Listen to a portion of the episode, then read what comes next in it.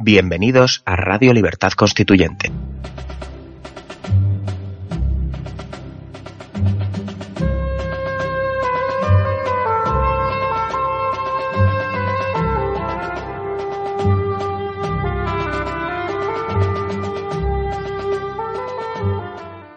Hola queridos amigos, bienvenidos a otro programa más de Radio Libertad Constituyente.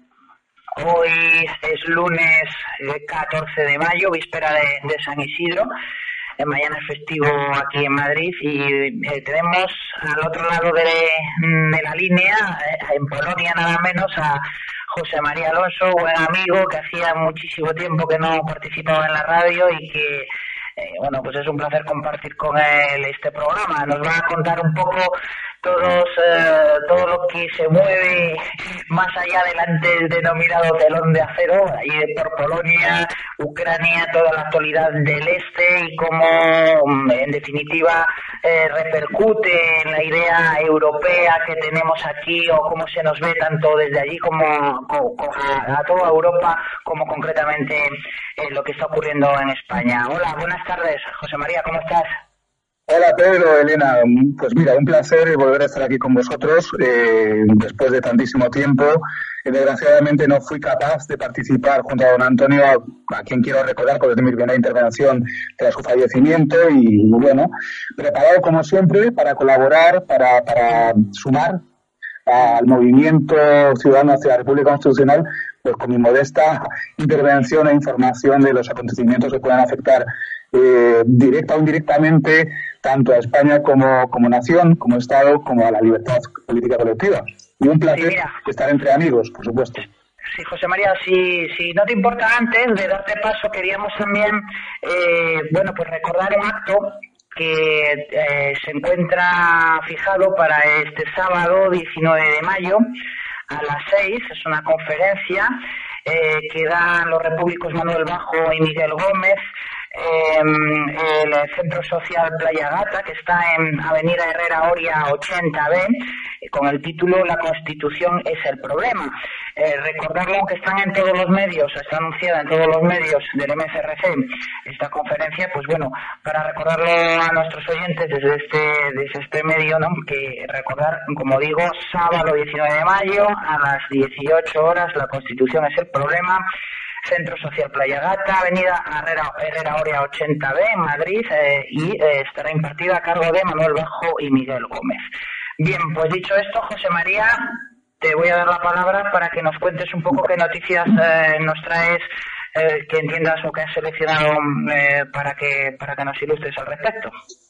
Muy bien, pero muchas gracias. La verdad es que después de más de un año, casi un año, porque yo comencé a colaborar con Antonio en 2010, yo quería recordar eh, cuando comenzamos don Antonio y yo a tratar los asuntos de Ucrania, fue exactamente en el año 2014, hace ya cuatro años, cuando estalló eh, lo que se ha a llamar el Euromaidán, que fue un, pues un golpe de Estado que se dio contra el presidente eh, Lukashenko perdón, Yanukovych, Yanukovych, es un lío de, nombres, el que estaba en el poder era, era Yanukovych, que era pues fiel aliado de Rusia, y eh, una serie de intereses cruzados, entre los cuales estaban los estadounidenses, los alemanes y demás, eh, bueno, hegemones, como decíais eh, el otro día en el programa Confulgencia, que me pareció muy interesante.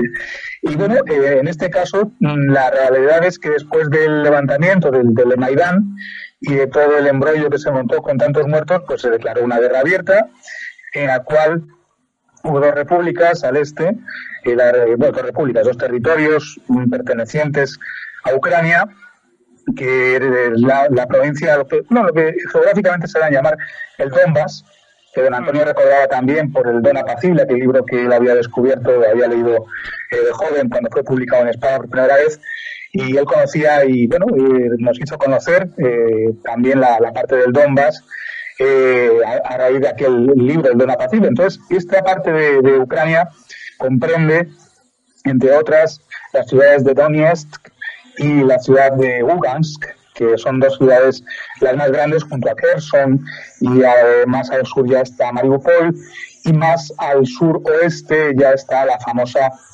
Odessa en ruso se dice Ariesa, y también recordábamos ¿no? que Odessa había sido una, una ciudad en la cual un español, o, la calle principal de Odessa, eh, mantiene el nombre de un español que fue el fundador, porque estaba al servicio de la Carina Catalina. Todo esto, eh, digamos que lo, quería mencionar para que el oyente que no haya seguido aquellos programas antiguos, poder al día la realidad eh, de que Ucrania pues es una república, es un país independiente muy recientemente. La historia de Ucrania la, su capital es Kiev, como sabemos, y se comentaba en otros programas, pues había sido la primera, digamos, capital de lo que hoy es, es Rusia. El, eh, Kiev había sido originariamente, pues, por, motivos también religiosos, había sido, pues, la capital primera del, Rus, lo que se llamaba Rus de Kiev, y más tarde, al final, se estableció la capital de Rusia en Moscú. Bueno, todo esto viene a cuento pues porque el conflicto que se origina en 2014 y que hoy quería yo poner al día después de tanto tiempo, eh, tiene su origen precisamente en que Ucrania es un país artificial, es un país en cierta medida buffer, ¿no? Como, como comentábamos también, por ejemplo, eh, Pakistán y la India, que mencionabais con Fulgencia el otro día, Pakistán es un estado buffer al cual pues se, se envían todos los musulmanes no hindúes que previamente vivían en la India, se crea ese Estado que hoy en día es, como comentaba, es una potencia nuclear. Y hay otros estados, por ejemplo, en Europa, en Europa el país que hoy llamamos Bélgica es un país también de buffer que se crea para evitar los roces entre Francia. Un estado sin nación. Bien, Ucrania, y no quiero tampoco, yo creo que, merece la pena recordar estas cosas para, para centrar, digamos, la jugada. Eh, Ucrania es un país que de, es una república socialista soviética que se independiza después de haberse constituido eh, como república socialista en el 1922 en, los tratados que, dieron origen a la Unión Soviética, que fueron firmados eh, por, diferentes eh, estados independientes que se constituyeron en estados soviéticos y formaron la URSS. Pues bien, este tratado de federación de 1922 se deroga en 1991 por Boris Yeltsin y lo firman los presidentes precisamente de Bielorrusia, cuyo presidente hoy en día es Lukashenko, cercano a Rusia, eh, Rusia, cuyo presidente es hoy Vladimir Putin, y Ucrania, eh, eh, cuyo presidente era, mm, no recuerdo el nombre, creo que era, ah, se me olvidó.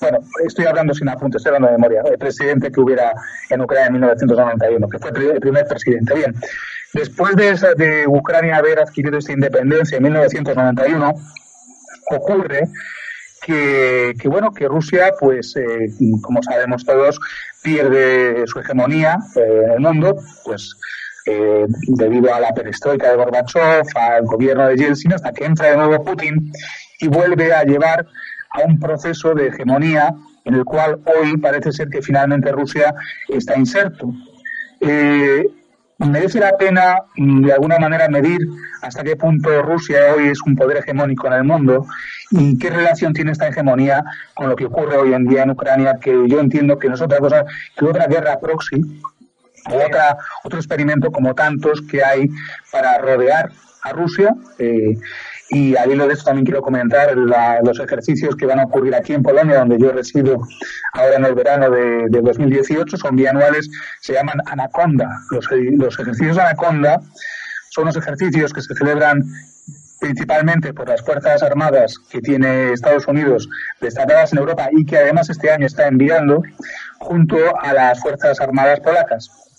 Eh, esto influye mucho y quiero que veamos luego cómo, cómo influye en, lo que está ocurriendo en Ucrania.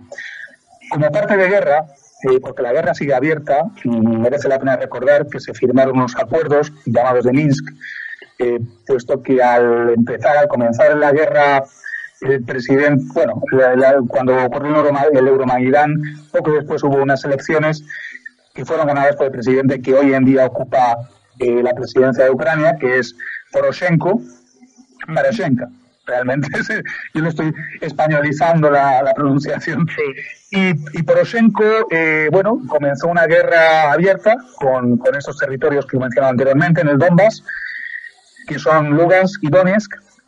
Esos territorios concentran toda la industria de Ucrania porque Ucrania es un país eh, eminentemente agrario y mm. precisamente todas las fuerzas que Poroshenko convocó para a combatir contra, contra estas repúblicas industrializadas del Donbass, pues precisamente son elementos nacionales socialistas de las áreas cercanas a Polonia, eh, que ya hicieron sus, sus, eh, sus eh, barbaridades en, en Polonia en el pasado, los llamados banderistas, Estefan Bandera, bueno, pues esta gente, los ucros, que les llaman ucronazis, pues realmente han sido los que, una vez provocado Maidán, realmente pues han acabado huyendo aquí a Polonia, donde yo estoy, a, partes de Rusia, para trabajar y enriquecerse y evitar la guerra.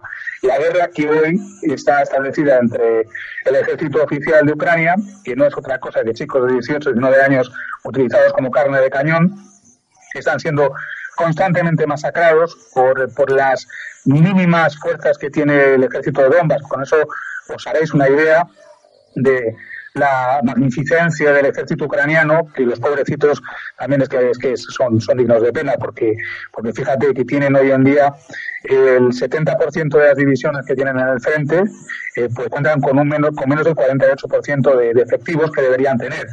La falta de oficiales pues también ha provocado que sean sargentos, rasos, los que estén mandando divisiones. Eh, en fin, es, es, una, es, un desastre y es una masacre. Eh, esta, esta guerra que se inició en 2014 y 2015, eh, 2016 lo estuvimos cubriendo en Vida de Antonio, baja de intensidad, baja de intensidad en 2017 y 2018. Eh, no deja de estar activa y latente todos los días se rompe la, tregua mm, desde la parte ucraniana con fuego de mortero, con ataques eh, de diferentes de armas de diferentes calibres, generalmente lanza, lanza estos lanzamisiles, no sé el nombre técnico, pero bueno, os imagináis estos camiones que tienen estos lanzacohetes. Eh, se llaman. Bien, el caso es que mm, ahora hace poco, durante estos dos últimos meses, finalmente eh, Ucrania ha recibido refuerzo de Estados Unidos con armamento pesado lo que hace pensar a los expertos de los cuales eh, yo me nutro como fuentes que en breve espacio de tiempo se va a recrudecer el conflicto. De hecho, mm, estas últimas 48 o esta última semana pues se ha roto la tregua. Normalmente se rompía la tregua unas 8 o 9 veces, pues ya se está rompiendo la tregua unos 25 30 veces al día con ataques con fuego de mortero desde el frente ucraniano a eh, Lugansk y Donetsk. Bien, esta es la situación y lo que sí también quería destacar es que un par de cosas. Eh, ¿Cómo, desde qué punto de vista Rusia apoya a estas dos repúblicas? En principio, pues eh, no convenía a Rusia, dado a lo que comentaba antes, el periodo que está pasando Rusia desde 1991 a día de hoy de rearmarse, no solamente a nivel militar, sino también a nivel económico e industrial, dado que han observado, el, equipo de Putin ha observado que la única manera de resistir o de volver a ser un hegemón es eh, en vez de cañones, mantequilla, digamos. Primero deben reindustrializarse, deben ser competitivos, deben ser independientes. Energéticamente ya lo son, económicamente también lo están intentando, despegándose del dólar, acumulando oro. Y bien, es un proceso que yo pienso, esta es ya bajo mi criterio eh, que, que, forma mi opinión personal, es una manera de prepararse ante una, opino, una guerra que es cada vez desgraciadamente más, más probable y más posible en esta parte del mundo, dado también los frentes que tienen abiertos al sur en Siria. Eh, recordemos que las bases de la Takia en Siria y todo el conflicto que ocurre en Siria en el cual Rusia ha decidido intervenir. Y como ya sabéis, también ha habido conflictos en, en Rusia. Eh, Rusia es en, en español, um, la capital es Tbilisi, Georgia. Eh, conflicto de Georgia, que decidió, bueno, Rusia intervino, pero no se quedó. En fin, en los intelectuales o los que alimentan a Putin, tanto eh, Alexander Dugin como Rostislav Uschenko, Ischenko, perdón, y esas fuentes bueno, opinan que Rusia podía haber intervenido antes, pero no estaba preparada. Y ya vemos que poco a poco, en cuanto a armamento, Rusia está preparada. Y los ejercicios que he comentado, eh, Anaconda, pues no son otra cosa realmente una provocación. Lo que tendremos que ver es eh, por dónde se rompe esa postura, dado que si los oyentes eh, tienen delante un mapa de Europa o pueden abstraer de alguna manera lo que yo estoy diciendo geográficamente, pues verán que los ejercicios en Polonia, los ejercicios en Anaconda, junto al escudo antimisiles que está en Polonia y en Rumanía, pues son ya, digamos, es meterse hasta la cocina de Rusia. Eh, también están provocando los intereses, eh, digamos, intereses eh, de la, de la CIA y también de, pues quizá de Soros y de este tipo de gente que, que desestabilizan o que desestabilizar a la región para enriquecerse. También en los países bálticos, Estonia, Letonia y Lituania, pues ya sabemos que hay desfiles de, de nacionalsocialistas completamente en la calle, son perfectamente legales y nadie está en contra de ellos. Las minorías rusas en esos países están prácticamente eh, apartadas en guetos y eso hace pensar pues que, que por algún lado, yo también no, quería olvidarme tampoco de Transnistria, que también si los oyentes pueden consultar al mapa es la parte este de Moldavia, que sigue siendo eh, puramente soviética y, y, donde Rusia tiene eh, de hecho divisiones militares destacadas. Eh, Moldavia no controla ese territorio, es una república independiente declarada solamente reconocida por Osetia del Sur, y por eh, repúblicas como Abjasia. Eh, por cierto, las repúblicas independientes tanto de Lugansk como de Donetsk están reconocidas de facto por Rusia y de jure por eh, Osetia del Sur. Y la integración de los ciudadanos en esas repúblicas, por ejemplo, en Rusia, un ciudadano que tenga un pasaporte expedido por una república de Donbass puede, precisamente, puede perfectamente eh, apuntarse a la universidad, sacarse el carnet de conducir. De facto están considerados ciudadanos rusos de primera. Y otra cosa que quería destacar es, por ejemplo, que el, desfile de la victoria, lo que llaman los rusos el Yen Paveda, que no es otra cosa que el 8 de mayo, el triunfo del ejército rojo sobre, sobre las fuerzas eh, de Hitler, eh, precisamente aquí en Polonia, el día de la victoria, el de la victoria, precisamente ha sido retransmitido este año desde Donetsk. Lo cual, pues lanza un mensaje, como ya sabes que los rusos no son tan bonitos como Trump, no son tan bocazas tan boca chancla, eh, ellos lo hacen de una manera más indirecta, más subrepticia. Y bueno, también el triunfo de Putin en las últimas elecciones parece que solidifica esta, esta estrategia a largo plazo de situar una vez más a Rusia como potencia mundial, lo cual pienso personalmente que, que bueno, que, me parece adecuado que haya un mundo multipolar, que no sea solamente una hegemonía de un lado, ni de otro lado, ni de China, y tenemos pues el problema, como siempre, en, el territorio donde, donde hemos nacido, que es Europa. Y bien, eh, bueno, no quiero tampoco que esto sea un monólogo. Eh, no, simplemente digamos, preguntarte, José María, si, si, ahí en, Polonia eh, eh, el hecho de haber sido siempre un, territorio, un país que alternativamente pues era ocupado, atacado por, por, por turnos por Alemania o por, o por Rusia, eh, ahora mismo eh, en Polonia, eh, ¿a quién se tiene más miedo? ¿Cuál es el, en realidad lo que allí en la calle o en la, sociedad civil existe un verdadero temor a la influencia rusa o, cómo se encuentra esa situación o, ese sentir en la sociedad civil y en, la clase política también polaca? Sí, eh, pero bueno, has acertado de pleno. Eh, realmente el coco aquí es, Rusia, ha sido siempre. Rusia. Eh, de hecho, bueno, también eh, para los ojos de nosotros, realmente el problema empezó con la invasión de las tropas hitlerianas a, Polonia. Eh, lo que yo no acabo de entender muy bien o no acabo de comprender, bueno, hay motivos, ¿no? Y hay estudios, y yo, como sabes, ni soy historiador, ni soy tampoco un experto para profundizar, pero sí es cierto que el daño más grande en Polonia lo hizo Rusia, no tanto por la intensidad, sino por la duración y por el recorte de libertades que estableció la Unión Soviética en territorio polaco.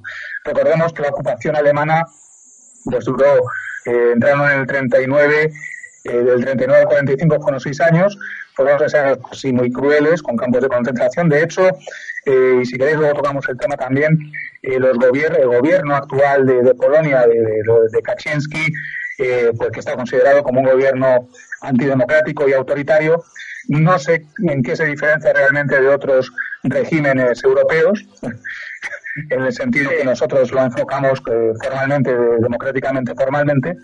Pero bien, realmente los alemanes tienen colonizado económicamente Polonia, son precisamente los que están pagando, digamos, a la Unión Económica de la Unión Europea las ayudas.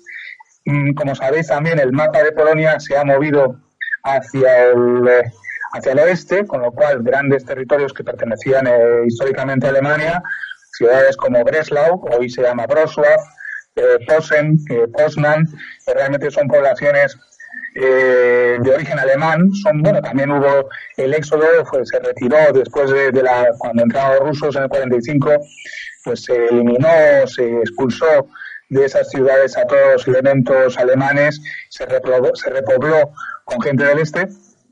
Y en definitiva, eh, lo que los polacos odian es el comunismo.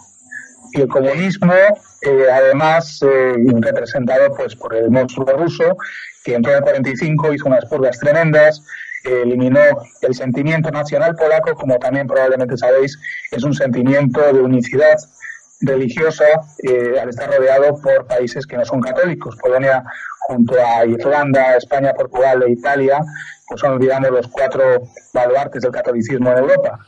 Eh, Polonia está rodeado por, por países como, como ya, ya hemos dicho, Alemania, que es protestante, Rusia, que es ortodoxo, aunque ya sabéis que la Iglesia ortodoxa y la católica están más unidas de lo que todo el mundo pensaría, pues realmente se nos ha olvidado mencionar también a Suecia, que también invadió, eh, históricamente invadió Polonia. Bien, en, definitiva, el, digamos, el monstruo negro de Polonia y Rusia, y precisamente toda la política eh, de, la, del gobierno actual polaco es precisamente a defenderse de Rusia, porque es cierto y no es discutible que Rusia sigue siendo un peligro para, la integridad de Polonia. Aunque los rusos jamás lo van a admitir, y yo sinceramente pienso que a Rusia no le interesa eh, que Polonia integre parte de su territorio. No, no creo que los, que los rusos vayan a invadir Polonia para hacer con ese territorio. Lo que sí Polonia debe tener claro es que lo que no puedes hacer es meterle unas cuantas misiles a Rusia en la cocina. Entonces, esas decisiones de defensa nacional, que son, eh, que yo las entiendo y son también en cierto modo razonables, conllevan unas consecuencias que si se, de alguna manera se enciende un conflicto, pues evidentemente eh, Rusia, en, nada, en 20 minutos me pone a mí un misil aquí donde estoy sentado y, y me tendré que aguantar. Sí, sí, sí, sí. Es muy curioso todo esto que, que, nos cuentas, José María, porque precisamente el día 9 de mayo, este, este pasado 9 de mayo, que se celebró el Día de Europa, algo bastante curioso, ¿no? Eh, y bueno, pues eh, un discurso precisamente que se pronunció eh, ya en el 1950, eh, desde Francia, se expuso ya la idea de, la nueva forma de cooperación política de Europa que hiciera impensable una nueva guerra entre naciones europeas, eh, Robert Schuman eh, concretamente. Eh, y mm, desde 1950 hasta ahora, pues parece que han pasado unos cuantos unos cuantos años, ¿no? Y estamos exactamente un poco en las mismas. Fíjate tú hasta el despropósito de que este 9 de mayo concretamente se nos dice que la Comisión Europea va a lanzar una consulta pública sobre el futuro de Europa eh, en el que un grupo de 80 europeos, ¿no? Eh, procedentes de, de, 27 Estados miembros, eh, van a redactar una consulta de, de, 12 preguntas que se van a responder por Internet por todos los, los, ciudadanos de la Unión Europea de una manera abierta todos, en lo que denominan, y agárrate porque esto es lo interesante, un ejercicio único de democracia participativa que permitirá a los ciudadanos dar forma a la conversación sobre el futuro de Europa antes de las elecciones al Parlamento Europeo en mayo de, de 2019. Pues yo no sé si es que vivo en otra Europa, porque tú lo que me has contado ahora, pues no parece eh, que se compadezca demasiado con este aspecto burocrático pacífico que se nos está vendiendo, eh, pues por, precisamente desde lo que es esta burocracia del corazón europeo, ¿no? No, efectivamente, bueno, lo que tú mencionas que son los acuerdos aquellos de la CECA, ¿verdad? El carbón y el petróleo, ¿verdad? El carbón y el acero. El acero, eh, claro, y bueno, pues de aquellos tiempos, como dices, a esta parte, pues ha llovido mucho, ¿no? De la, como dice de la CECA a la Meca, ¿no? Sí, sí. estamos hoy. también con los árabes. La verdad es que eh, esa, esa propaganda que lanza la Unión Europea, pues dime de qué presumes y te diré de qué careces. Evidentemente, la gente la gente del pueblo, la masa o la sociedad civil, pues no es tonta. Al fin y al cabo, todo el mundo sabe que el rey está desnudo, que no hay representación, que no hay manera de, balancear el poder, que no hay separación de poderes y que, eh, bueno, lo estamos viendo hoy con el Brexit, con el comportamiento precisamente de, de Orban en Hungría y de Kaczynski en Polonia, pues cómo esta Unión Europea está siendo descosida eh, de una manera acelerada. La crisis económica en los países del sur de Europa comentábamos también, recuerdo con don Antonio la crisis de Grecia. Eh, y, bueno, eh, la, crisis en España, Portugal, Italia y Grecia, económicamente, evidentemente, no puede eh, ser paritaria a las economías del norte como Alemania o Francia. Inglaterra o la, la, Gran Bretaña se sale, se sale y de hecho, bueno, están intentando no se salga, no sé si estáis al tanto también de los problemas de los que llaman los que quieren repetir el referéndum. Pero vamos, yo confío en que la tradición eh, anglosajona no permita que se vuelva a hacer una consulta popular.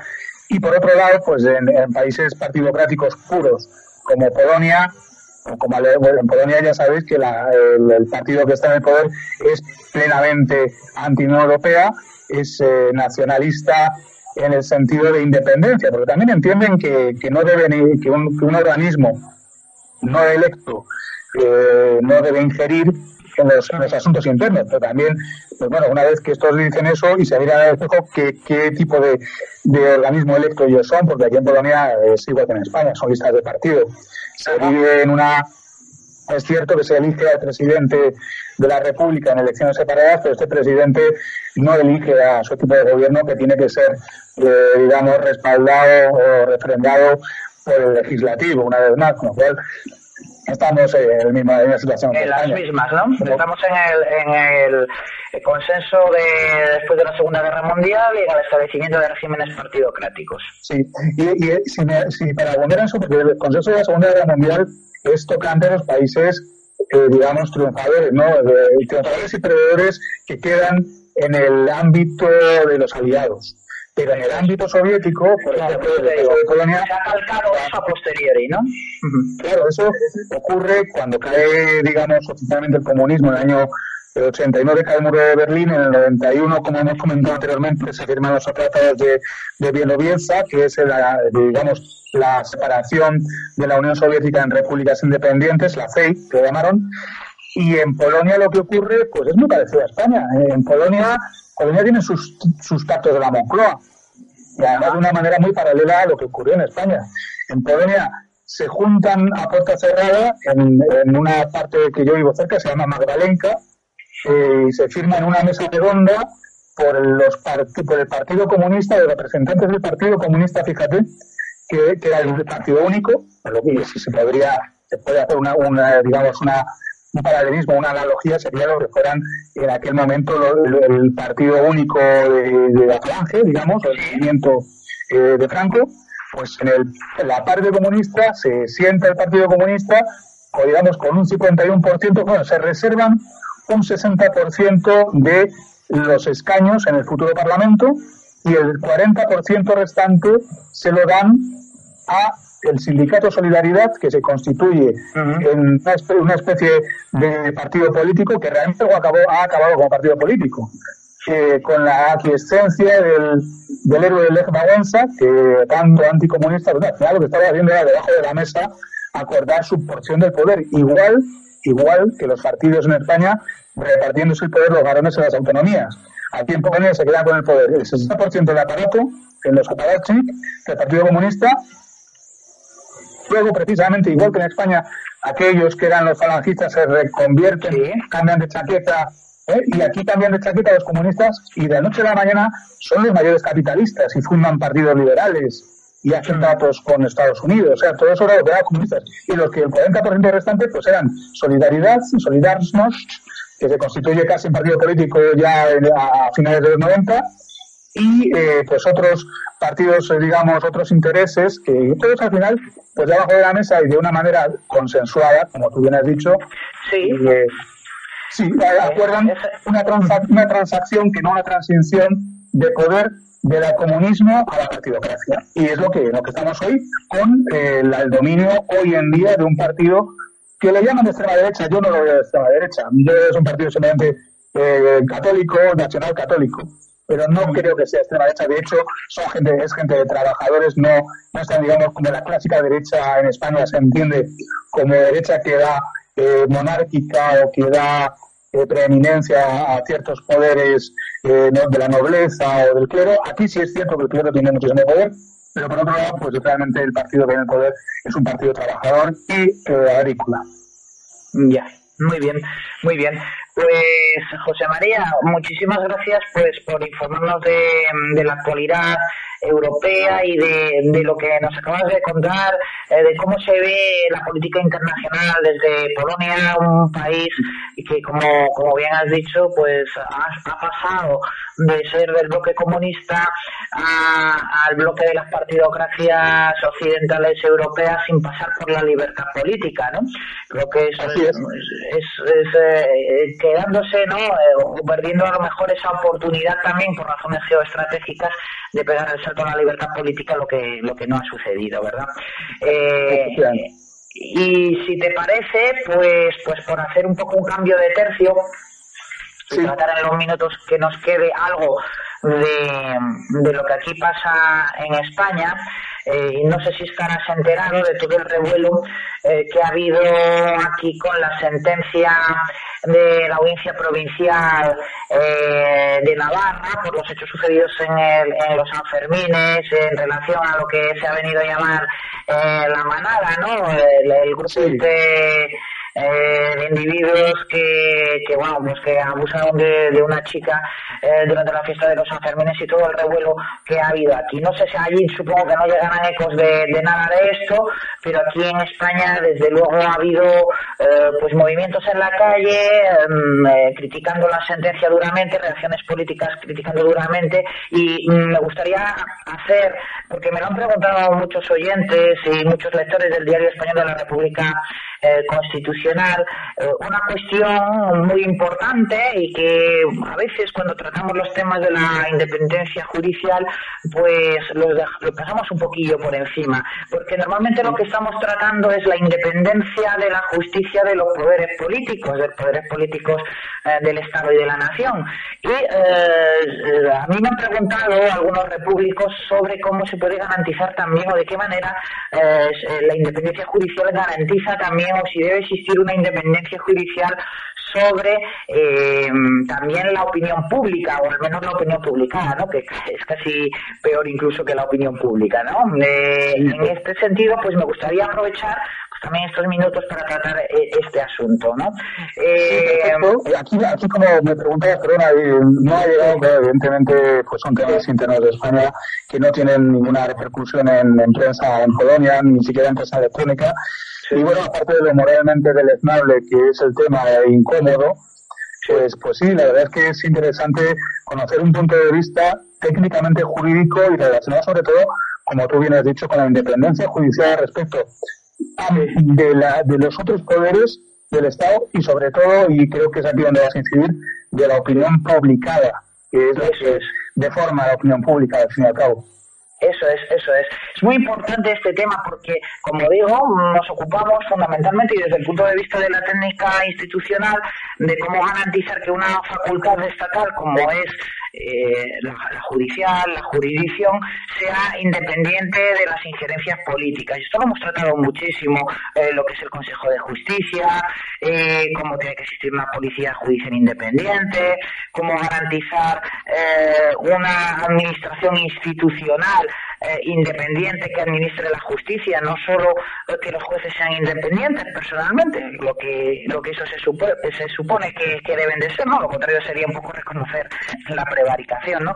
Pero pero hasta qué punto eh, lo que está ocurriendo nos está dando cuenta de cómo el juez en el ejercicio personal de esa independencia que, recoge el, el, 117 de la Constitución española, que recoge solo la independencia personal de los jueces, no la independencia de la justicia como organización institucional, necesita abstraerse em, de la opinión pública y de la opinión publicada, porque eh, la, acción pública, la, sociedad civil actuando, eh, está emitiendo señales concretas a la clase política que ésta está recogiendo muy útilmente y eh, mm, retroalimentando las diversas formas de controlar a la propia Administración de Justicia.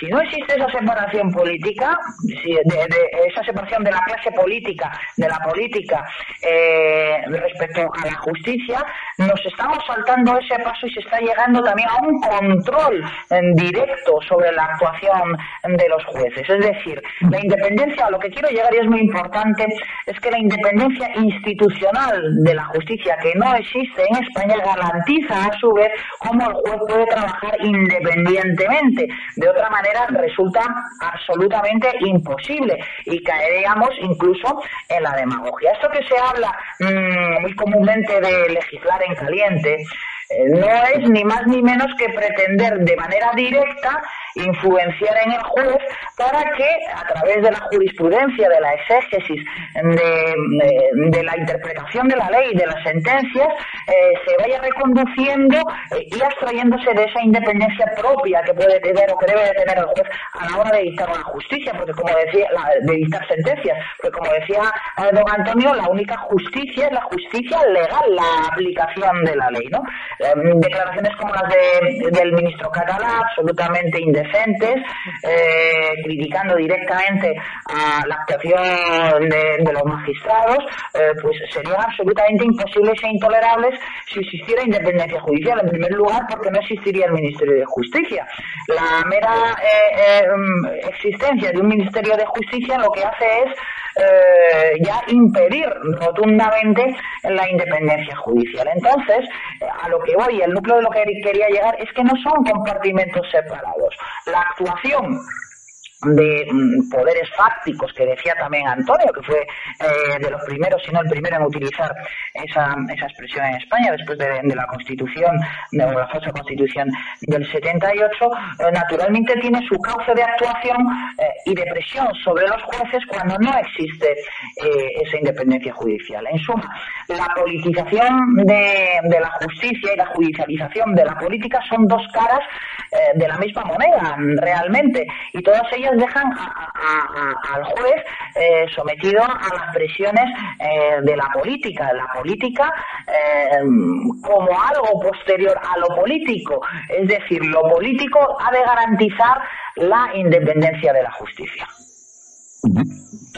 Y yo, ahí te haría, una pregunta, porque precisamente como tú me has dicho, realmente en este caso lo que la sentencia de la manada ha hecho ha sido un juez aplicar el código penal vigente. Ese código penal entiendo que se debió hacer en su momento en el Poder Legislativo, que debiera haber sido elegido eh, de manera unipersonal como mandato imperativo. ¿Hasta qué punto tú crees que la moralidad influye en lo que es este resultado. ¿no? ¿Cómo, ¿Cómo piensas que ideológicamente se está manipulando eh, lo que es la aplicación de una manera, lo que en derecho llamáis los juristas positivismo, lo que tú has dicho de la justicia, la justicia es, positivismo, ¿no? Exacto, es que es la relación, a eso es lo que me, me refería, es la relación que existe entre la legalidad y la justicia legal, entre cómo se hacen las leyes y cómo se aplican.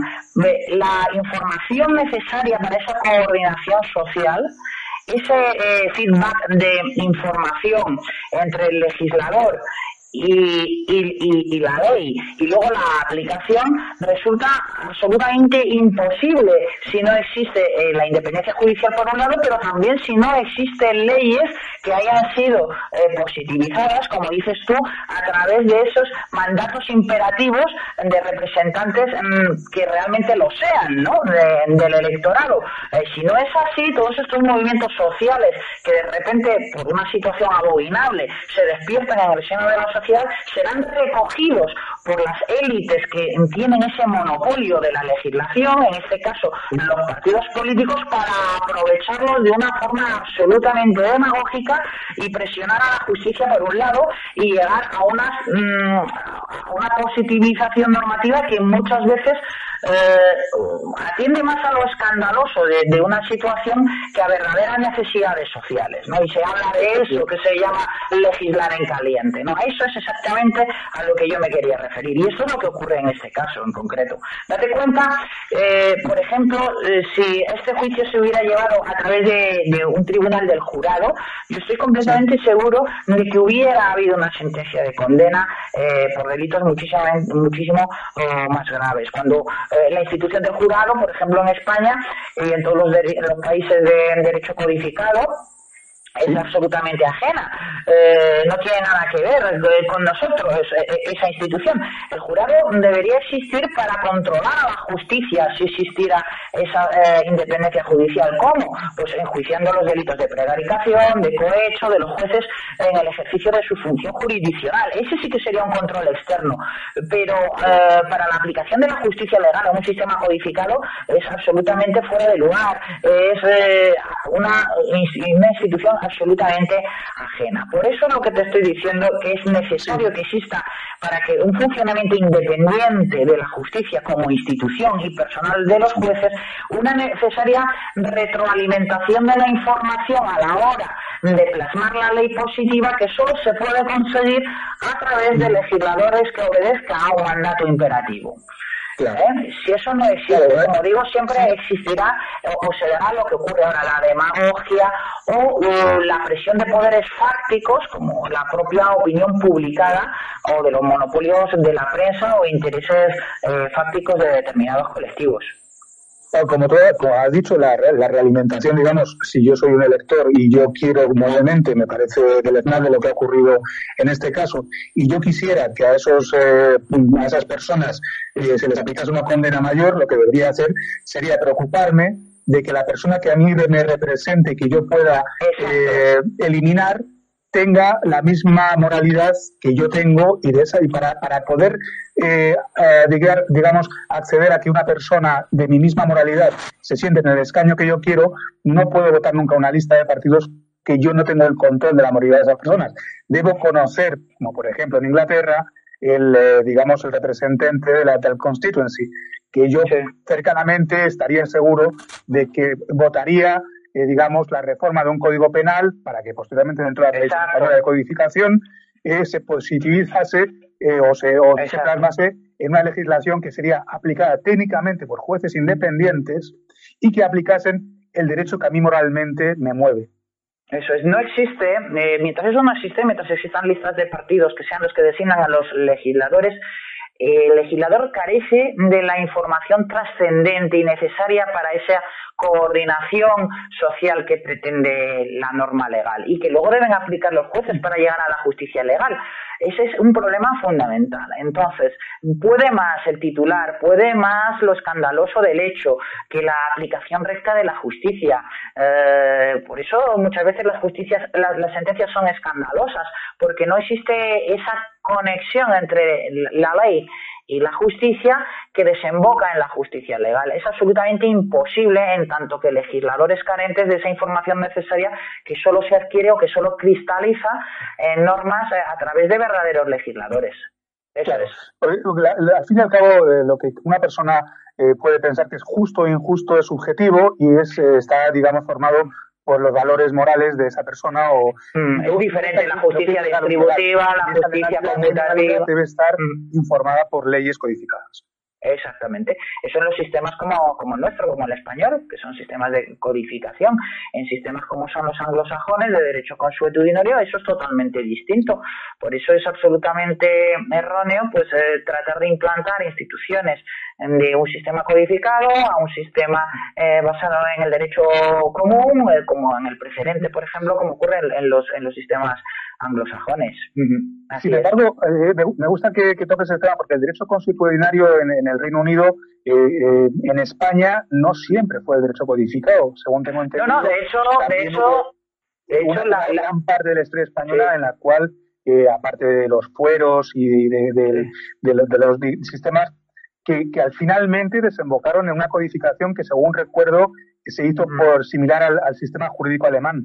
Mm, la francesa, francés, la, la codificación, sí también, pero fue aquí a la francesa, aquí se hizo a la francesa. Pero tampoco te olvides de que también eh, los principios generales de derecho y la costumbre eh, son fuentes también del ordenamiento jurídico, eso es cierto y no dejan de serlo. Lo que no es, y la diferencia sustancial es que el, el juez no, eh, la creación del derecho no, no es judicial, es, el juez interpreta la ley, hace la exégesis de la ley, pero no la crea como tal. Lo que sí es vinculante en, España es la jurisprudencia, pero... la jurisprudencia interpreta la ley. Pero no es como el, no es como en, los países anglosajones en que el precedente es fuente de la ley. No, eso en España no ocurre. Interpreta la jurisprudencia, interpreta la ley. ¿Eh? Esa es la cuestión. Pero lo definitivo y a lo que íbamos es en lo que ocurre en este caso en concreto. Lo que ocurre en este caso es esa falta de desconexión entre legisladores, verdaderos representantes de la ciudadanía, y eh, la ley que luego tienen que aplicar los jueces. Eh, porque las leyes las hacen los partidos políticos, reunidos los jefes de los partidos políticos, y luego, pues oye, pues surgen patologías sociales que esa ley resulta absolutamente inútil para darles una respuesta y entonces surge el escándalo, lo que ha ocurrido ahora. Y entonces surge lo que mal llaman la legislación en caliente. Y estas cosas no sucederían, como digo, con verdaderos representantes de la ciudadanía, verdaderos legisladores que tuvieran ese continuo feedback de la información útil necesaria, a coordinar en las patologías sociales, como es el caso del derecho penal, el derecho sancionador eh, por excelencia, que viene a coordinar esas y a, reprimir esas patologías eh, sociales. Eso es lo que ocurre ahora. Entonces, hay que llamar la atención también de nuevo, en este caso, sobre la raíz del problema, ¿no? Eh, que estamos en, lo de siempre, ausencia de separación de poderes y ausencia de principio representativo. ¿Qué madurez, eh, es una pregunta que se me ocurre, además también se la dice a don Antonio, ¿qué madurez tú consideras que necesita una población, una nación, para poder llegar a esas conclusiones a las que hemos llegado en el movimiento ciudadano hacia la República Constitucional de la mano de don Antonio? Bueno, pues nos queda aún muchísimo trabajo en la conquista de la hegemonía cultural. Es un trabajo arduo, largo y que, bueno, es normal que nos desesperemos y que queremos que esto, eh, esa hegemonía se alcance eh, de un día para otro o, bueno, o a lo largo de nuestra vida. Queremos todo verlo.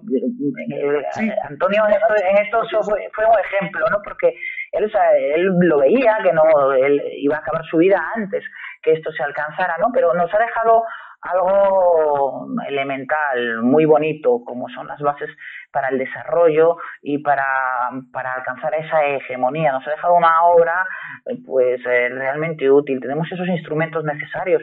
Realmente ahora nosotros lo que nos queda es una labor de esa conquista de la, hegemonía, que desde luego no es nada fácil. Y quien piense que la partidocracia se va a alejar, pues eh, lo lleva claro también, ¿no?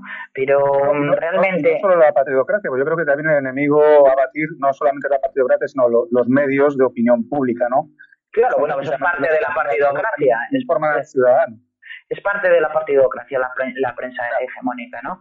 Pero, pero desde luego los, los hechos, la degeneración absoluta moral, eh, nacional, mm, a todos los niveles que está existiendo, lo que está pasando en Cataluña, desde luego que son hechos que precipitan eh, los acontecimientos, en tanto que eh, la teoría de la, de la pura de la democracia, la teoría de la democracia, la teoría institucional que establece eh, la República Constitucional, da solución a todos esos problemas de una manera sencilla y de una manera alcanzable, de una manera nada utópica, ¿no?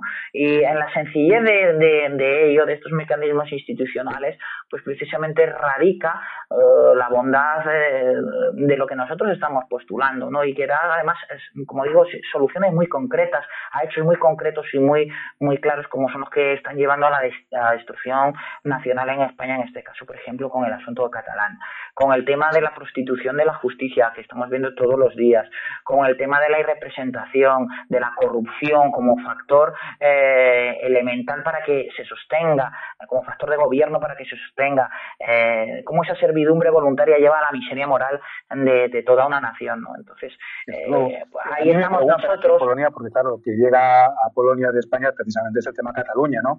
Y todo el mundo pregunta si de verdad, eh, si de verdad se va a desintegrar España.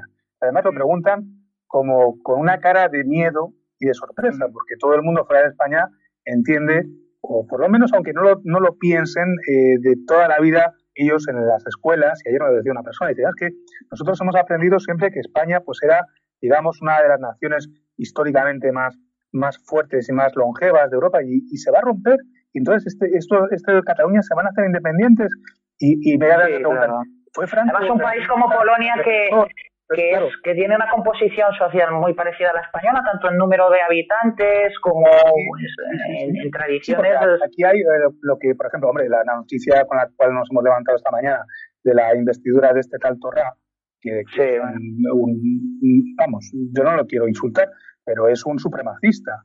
Eh, uh -huh. O sea, eh, es, es, lo más parecido a los nazis, desde mi punto sí. de vista. ¿eh? Sí, sí, sí, sí. Entonces, este tipo de, que, que, un país como España permita que este tipo de personajes lleguen al poder, que un gobierno lo permita, pues habla precisamente... Son fruto de la situación, de, fruto de, de la situación. De, claro. Y, y, del desastre finalmente que va a ser para España la partidocracia, porque al fin y al cabo, si España finalmente se rompe, la culpa va, no, no van a ser... No, eso no va a pasar, no va a pasar, a no ser que no sea por una guerra.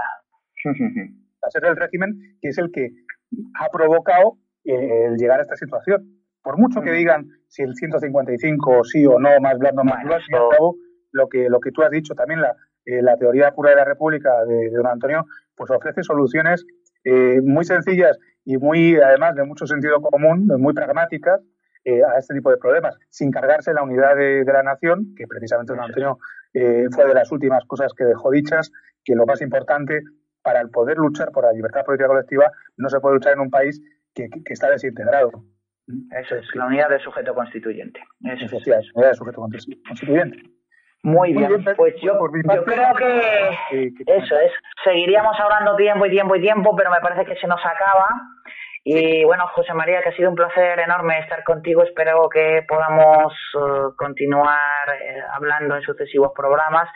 Eh, sí, me, no, te decía que, que, es un placer también para mí y que, bueno, espero poder estar más, más disponible con, bueno, con las dificultades que ya sabéis que tengo por temas de trabajo, familia y obligaciones, pero bueno, intentaré en la medida de lo posible atender eh, las, la, la, radio y hacer lo que pueda por, por colaborar como, con el movimiento. Pues muy bien, queridos oyentes, aquí lo dejamos entonces. Únicamente recordaros, 18 horas, la Constitución es el problema. Centro Social Playa Gata, Avenida Herrera Oria 80B de Madrid, a cargo de Manuel Bajo y Miguel Gómez. Eh, ha sido un placer compartir estos momentos con vosotros y hasta el próximo programa. Igualmente, un abrazo muy fuerte.